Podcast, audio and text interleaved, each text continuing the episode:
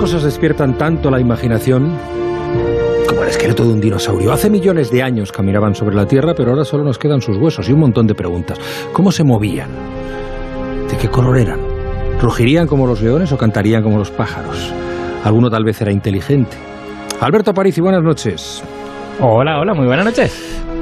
¿Vas a responder a todas esas preguntas esta noche? Bueno, no, por desgracia, ya me gustaría a mí poder responder a una, una de todas esas esta noche. No, esta noche vamos a centrarnos en una cosa que no es tan concreta como todas estas preguntas, pero que nos puede ayudar en, en, alguna de ellas, en estas que tienen que ver con comportamiento. Porque lo que quiero que nos preguntemos es si podemos saber si los dinosaurios eran de sangre caliente o de sangre fría. Bueno, es interesante, pero eh, ¿por qué científicamente tiene relevancia? Pues sobre todo porque la sangre caliente, que es esta capacidad de generar tu propio calor interno, condiciona mucho cómo se comporta un animal, ¿no? O sea, por ejemplo, a temperaturas altas, nuestro metabolismo va a funcionar más rápido y podemos ser más activos, podemos movernos más, podemos reaccionar más rápido a un estímulo. Y también, precisamente por eso, los que tenemos sangre caliente hemos de comer mucho más que un animal de sangre fría, como un cocodrilo o una tortuga. Y tiene otra cosa más, los seres de sangre caliente pueden dar cuidados a sus crías que los de sangre fría no pueden. Porque, por ejemplo, pueden incubar los huevos con su propio calor, como las aves hacen.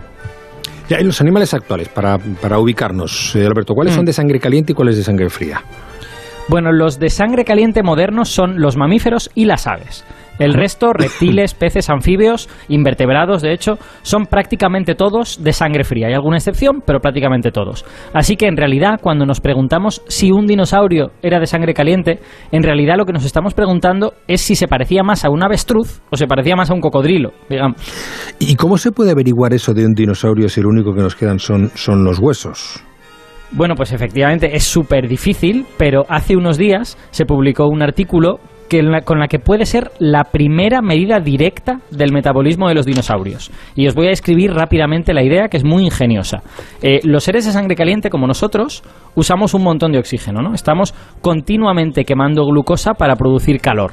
Y esa quema genera muchas sustancias químicas oxidadas, eh, sustancias oxidantes, ¿no? Dentro de las células. Bueno, pues la idea es porque no buscamos esas sustancias en los fósiles, que son determinantes, digamos. Al fin y al cabo son sustancias que se acumulan en la carne, que se acumulan en los huesos y de ahí van a parar a los fósiles, porque los fósiles están concentrados en un sitio. Entonces, ¿y si pudiéramos encontrar una diferencia química entre los fósiles de animales de sangre fría, que iban a tener menos de este tipo de sustancias, y los de sangre caliente, que iban a tener más? Y eso es lo que ha buscado este grupo de científicos en fósiles de dinosaurios y también de otros animales extintos, y eso es lo que han encontrado. Y por eso su artículo ha sido publicado en la revista Nature, que es una de las más importantes. Y tenemos la suerte de que una de las autoras eh, es española y podemos hablar con ella esta noche. Es Iris Menéndez, paleontóloga e investigadora de la Universidad Complutense de Madrid. Buenas noches, Iris. Hola, buenas noches. Y enhorabuena, ¿eh? porque me, me imagino que esas dianas de Nature pues valen muchísimo. Eh, Sí, ¿cuál, ¿Cuál ha sido el resultado de vuestro estudio? ¿Eran los dinosaurios de sangre fría o de sangre caliente? Estamos en vilo. Pues mira, básicamente nuestro estudio demuestra que los dinosaurios eran endotermos, que es lo que comúnmente se conoce como sangre caliente, como decíais, eh, que significa pues eso, que eran capaces de autorregular su temperatura corporal, tal y como hacen hoy en día sus descendientes, las aves y también los mamíferos. Y además de dinosaurios, también habéis estudiado otros animales extintos, como los eh, pterosaurios, que eran capaces de volar. ¿Qué habéis averiguado sobre esos grupos? Pues mira, lo que hemos visto es que eh, la endotermia apareció al menos eh, tres veces de manera independiente. Por un lado tenemos eh, el origen en los mamíferos, por otro en el de los plesiosaurios, que son reptiles marinos ya extintos, y por otro en el grupo en que incluye a los pterosaurios, como decías, y a los dinosaurios, y por lo tanto a las aves actuales. Eh, los pterosaurios son, eh, pues eso, eh, los reptiles voladores que están emparentados con los dinosaurios, pero que no están Mm. incluidos dentro de ellos, que es una- un error bastante común. Eh, Iris, si, si me dejas una, una Sí, pregunta. por favor. Eh, a mí hay una cosa que me ha llamado la atención del estudio y yo, y yo entiendo que será un punto alrededor del cual habrá discusión, que es que una de las conclusiones es que de los dinosaurios grandes, porque no todos los dinosaurios eran grandes, había muchos que, eran pequeñitos, pero de los dinosaurios grandes os, os sale que algunos, como Triceratops, eran de sangre fría, mientras que otros, como Diplodocus, que son estos enormes con cuello muy largo, eran de sangre caliente. Entonces, ¿os ha sorprendido encontrar tanta variación entre animales que, que son muy grandes y que uno esperaría que convergiesen a la, a la misma forma de comportarse y de, y de manejarse? La verdad es que sí que destaca la gran disparidad ¿no? que había entre los dinosaurios, eh, tanto en tamaños corporales y estilo de vida, como ya sabíamos, pero también eh, de rasgos fisiológicos, como encontramos en este estudio. ¿no?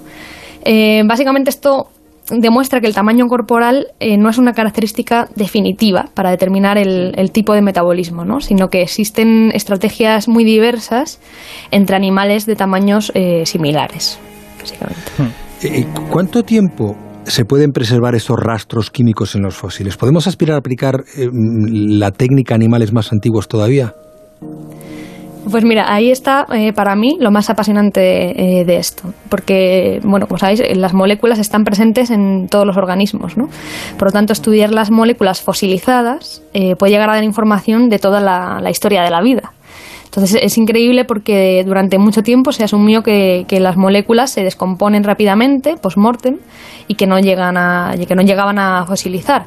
Eh, pero Yasmina, eh, que es la, primera autora de este estudio eh, que hemos publicado, ha demostrado que tanto las proteínas como los lípidos, bueno, los azúcares o incluso pigmentos dejan señales en el registro fósil. Es decir, que estas moléculas eh, digamos que se alteran en el proceso de fosilización y se transforman en compuestos que son más estables y que pueden llegar a sobrevivir en el registro geológico durante más de 500 millones de años. Qué fascinante. Em, a mí me, a mí me parece espectacular y yo anticipo para este tipo de técnicas eh, que pueden suponer una revolución para, para la paleontología, porque de repente es una ventana a la bioquímica de estos seres que llevan cientos de millones de años muertos. Sí, desde luego. Estamos llegando, no, no, no, no, no te vayas del todo, Iris. Estamos llegando a las eh, 11 de la noche, a las 10 de la noche, a las 9 en Canarias. Eh, ahí están las señales horarias. Nos gusta cuando podemos. Ahí entrar con lo que llamamos los pitos limpios. Pero eh, no, no, no quiero irme. Eh, entre, entre Alberto e Iris, ¿me contáis esto? Que nos sirve para demostrar, para conocer algo mejor de la naturaleza, seguramente también de nuestra propia naturaleza, puede tener una aplicación práctica en el conocimiento de nosotros mismos o en la mejora de nuestra calidad de vida? ¿O es simplemente conocer el mundo que hemos vivido? Que no es poco, ¿eh? eh Alberto. Claro, al final. O, bueno, no, Iris, sí. no, no. Iris, Iris, por favor, que ella es la que sabe de verdad. bueno, no, yo iba a decir eh, que, como bien sabéis, que saber lo que ha pasado en el, el, pasado, en la ventana al pasado, nos ayuda también a comprender el presente y el futuro. Entonces, es verdad que en eso la paleontología pues sí que nos puede ofrecer eh, bastante... Eh, bueno, nos puede arrojar luz ¿no? en, este, en este sentido. A mí, Iris, te confieso que eh, ese oficio tuyo, investigar en ese territorio, es una cosa que siempre me fascinó desde pequeño. Lo que pasa es que al final, bueno, pues me dediqué a esto de la radio, que es mucho menos interesante para aportar a la humanidad. Eh, Alberto, te toca a ti.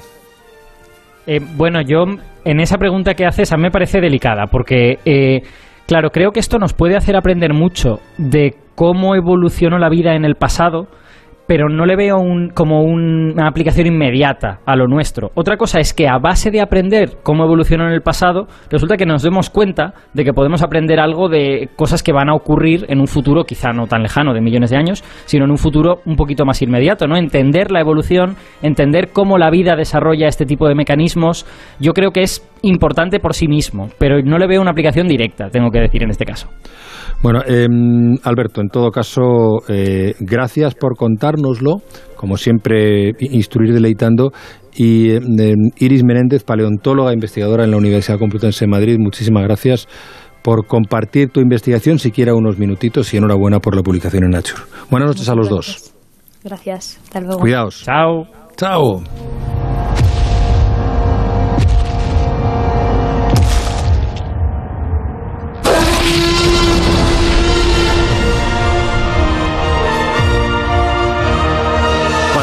En la apariencia. Dos minutos pasan.